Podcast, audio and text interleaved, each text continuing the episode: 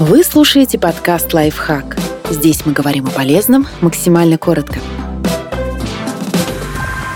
Как вести себя с инфантильными людьми? Кажется, некоторые просто забыли повзрослеть. Чтобы превратить инфантильного человека в полноценного взрослого, придется запастись терпением. По сути, вам предстоит сделать то, что в свое время не сделали его родители. Предоставить поле для самостоятельных экспериментов и принятия решений. Обычно это работа психотерапевта. Но поскольку инфантильные люди редко хотят менять что-то в себе, попотеть придется тем, кому приходится общаться с ними каждый день. Помните, что отношения даже двух человек образуют взаимосвязанную систему. Если один из пары гиперфункционал, который всегда готов помогать, решать, спасать, убирать, готовить, воспитывать, работать, то второму достается роль гипофункционала. Ему ничего не надо делать, другой все выполнит за него. Бывает, что неосознанно, желая реализовать свой жизненный сценарий, мы выбираем таких людей в друзья или партнеры. Чувствуем себя рядом с ними всесильными, всемогущими, нужными, но случается и так, что соседство с инфантильным человеком вынуждено вынужденное, и мы не испытываем от него никакой радости, а только раздражение. В таком случае самый эффективный способ – самому притвориться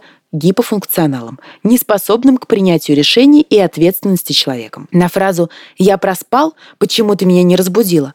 можно ответить «мне бы самой вовремя проснуться, ты слишком многого от меня хочешь». Или на вопрос «ты бы могла дать мне денег в долг?» Я сходила в торговый центр и не заметила, как все потратила. Попробуйте ответить «нет, не могу, у меня все распланировано. Будьте готовы к тому, что инфантильный человек будет злиться на вас, обижаться, укорять вас в черствости и несправедливости. Вероятно, даже прекратит с вами общение. Что может быть и к лучшему, если, конечно, вам не нравится быть при ком-то нянькой. Подписывайтесь на подкаст «Лайфхак» на всех удобных платформах.